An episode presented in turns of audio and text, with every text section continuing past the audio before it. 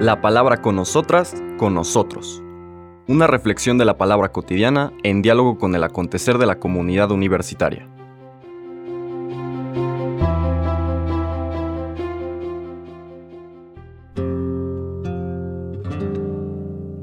Hola, buenos días. Bienvenidas y bienvenidos a la palabra con nosotras y con nosotros. Hoy viernes 11 de febrero vamos a seguir nuestro, nuestra lectura, recorrido. Me gusta más decir recorrido porque siguiendo la invitación de San Ignacio, el acercamiento cristiano a la Sagrada Escritura, y en eso San Ignacio también es heredero de toda la tradición de la lección divina, de la enseñanza divina implícita en la palabra de Dios, que es el Evangelio por antonomasia, que de lo que se trata no es solamente de leer, como leeríamos una novela o un relato periodístico, sino se trata de entrar, de vivir, de revivir, de morar, ¿no? habitar la Sagrada Escritura.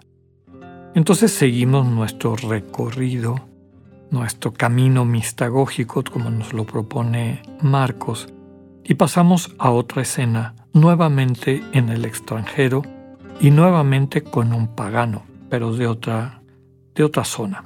El texto dice así. En aquel tiempo salió Jesús de la región de Tiro y vino de nuevo por Sidón al mar de Galilea, atravesando la región de Decápolis. Le llevaron entonces a un hombre sordo y tartamudo y le suplicaban que le impusiera las manos. Él lo apartó a un lado de la gente, le metió los dedos en los oídos y le tocó la lengua con saliva. Después, mirando al cielo, suspiró y le dijo, Efetá, que quiere decir ábrete. Al momento se le abrieron los oídos, se le soltó la traba de la lengua y empezó a hablar sin dificultad. Él les mandó que no lo dijeran a nadie.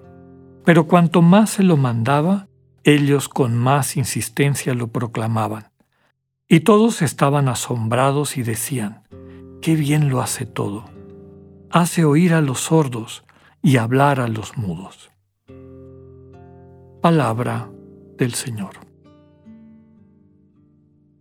Les comentaba que en esta visión de Marcos, estamos viendo cómo la buena noticia del Evangelio, que está personificada en Jesús, eh, cruza las fronteras del judaísmo, cruza las fronteras no solamente territoriales, sino culturales y religiosas del pueblo judío, y se acerca a estos pueblos no judíos, conocidos como griegos. ¿no? Cada vez que aparecía la palabra griega les comentaba significa seguidor de la religión griega, esa que conocimos y aprendimos cuando estudiábamos en, desde la primaria, ¿no? de los dioses del Olimpo y en fin, que se extendió por todo el territorio del Mediterráneo con las conquistas de Alejandro Magno. Entonces la mayor parte de la gente eh, de toda esa cuenca del Mediterráneo seguía esa religión que era hasta cierto punto tolerante con cultos locales. Entonces la gente creía en Zeus y en Atenea y en, Artemis y en todos los dioses, Ares, etc. Y también en sus dioses locales, y no había ningún problema. Pero a todas esas personas no judías se les llamaba paganos, o griegos, perdón, y las Biblias lo traducen como paganos. El texto nos dice que después de este intercambio con una mujer cananea, Ciro-Fenicia, el Señor Jesús vuelve a la región de Genezaret, es decir, a la región de los alrededores del lago, pero a una zona pagana, a Decápolis. En Decápolis estaba el, la... Decápolis quiere decir diez ciudades. Eran diez ciudades independientes que se habían eh, confederado para ayudarse, para protegerse, etc. Y eventualmente se convirtieron en una unidad administrativa romana, pero eran diez ciudades paganas. En ese lugar le acercan a este sordo mudo, ¿no? Para que lo curara. Y vemos esta serie de rituales, el Señor lo aparta de la gente, le mete los dedos en los oídos, le toca la lengua con saliva y mirando al cielo suspira y dice, Efetá, es decir, ábrete. Se le abren los oídos, se le, suelta la se le suelta la traba de la lengua y empieza a hablar sin dificultad. En la mistagogía de Marcos lo que nos está diciendo es, eh, así como la fe, es el centro de lo que veíamos ayer, la fe de esta mujer eh, sirofenicia, entendida como la confianza, ¿no? Yo creo en ti, yo confío en ti. Y el confiar en Jesús trae como consecuencia esta experiencia de liberación. En este segundo relato podríamos ver un poquito más eh, en qué consiste este procedimiento de liberación que finalmente lleva a las personas a poder hablar sin dificultad. Dice aquí, se les suelta la traba, habla sin dificultad.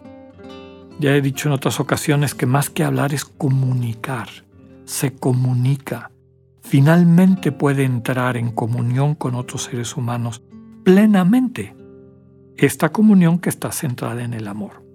Entonces, básicamente lo que está detrás del relato es esta liberación del amor. Liberación que implica una experiencia cercana con Jesús. Primer dato, dice, lo aparta a un lado de la gente.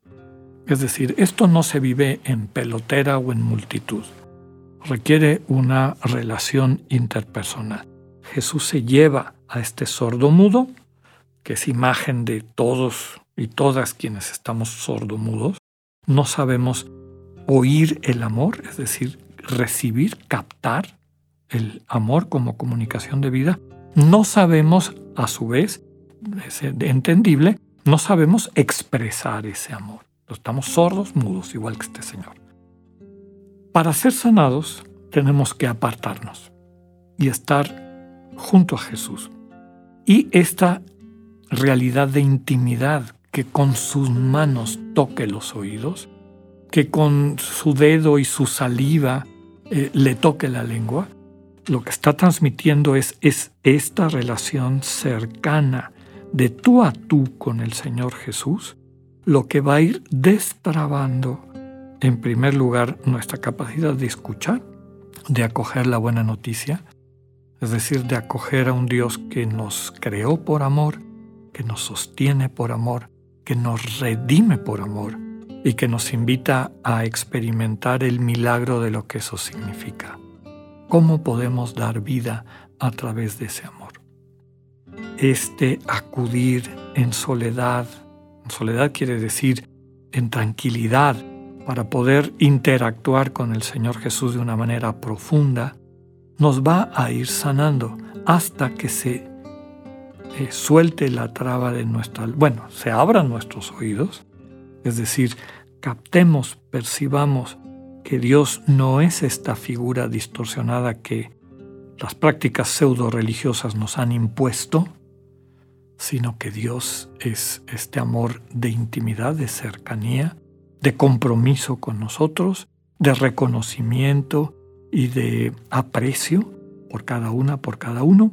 Segundo, habiendo entendido, es decir, escuchado, se nos destapan los oídos. Efata, ábrete, ábrete. Es decir, escucha cuánto te amo. Entiende que la relación con Dios implica esto. Y eso a su vez también permite que podamos comunicar con naturalidad ese amor. Termina el texto de Marcos eh, porque es uno de los temas recurrentes a él y aquí él está preparando la crisis galilea, es decir, el abandono de las multitudes a Jesús, aunque hemos dicho que históricamente muy probablemente ya se habían dado cuando él sale a recorrer, se exilia con sus discípulos, pero bueno, Marcos termina esta escena con el secreto mesiánico, ¿no? El pedirle a la gente que ha sido beneficiada por esta, en particular a este sordo mudo, le manda que no lo digan a nadie, pero cuanto más se lo mandaba, ellos con más insistencia lo proclamaban. Se mezcla este secreto mesiánico, ya hemos dicho que Jesús No quería que lo proclamaran Mesías, ni los demonios, ni las personas, ni nadie, para que la gente no lo etiquetara desde la perspectiva de Mesías que esperaban y que él pudiera en libertad transmitir este mesianismo en su identidad, en su totalidad. Con todo, la gente está asombrada y la frase del final resume lo que hemos experimentado.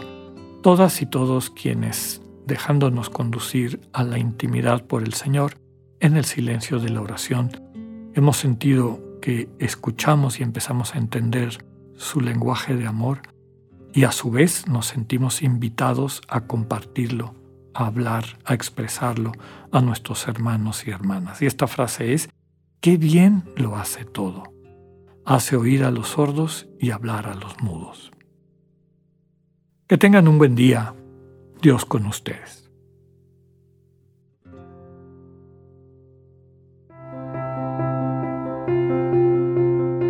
Acabamos de escuchar el mensaje del Padre Alexander Satirka. Escúchalo de lunes a viernes a las 8.45 de la mañana por radiveroleón.com o a través de nuestra app gratuita para iOS y Android. Radivero León, no todo está dicho.